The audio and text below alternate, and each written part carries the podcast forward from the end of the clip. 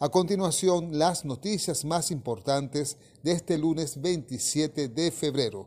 Titulares. Docentes convocan paro universitario nacional este 28 de febrero y 1 de marzo. Industria del calzado requiere modernización tecnológica.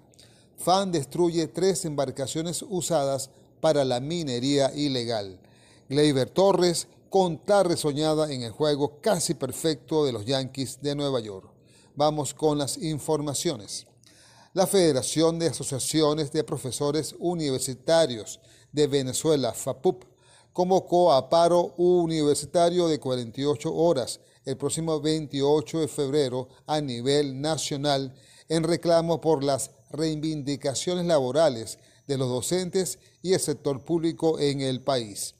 El llamado a paro de actividades forma parte de las resoluciones de la reunión extraordinaria de la Junta Directiva de FAPUP realizada el pasado 24 de febrero.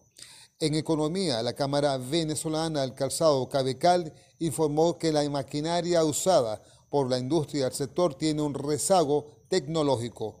El presidente de Cabecal, Tony Di Benedetto, señaló que para actualizar los equipos requieren más capital. Además del financiamiento, el sector del calzado tiene otras necesidades como la recuperación de la mano de obra.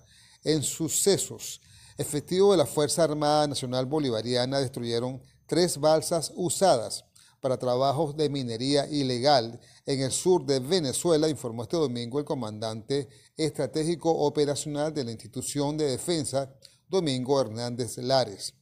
El alto mando militar dio a conocer la inutilización de estas embarcaciones a través de la red Twitter, donde además publicó fotografías del operativo donde se ven las balsas, así como otros elementos que forman parte de esta logística contaminante, subrayó.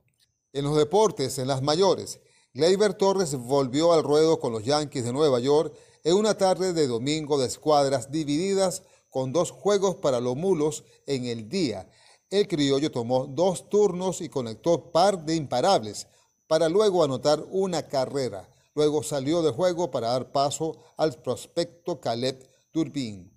En este mismo choque, el cuerpo de picheo de los bombarderos limitaron a los Bravos de Atlanta a solo un hit, aunque por el lado de los sureños no jugó Ronald Acuña Jr.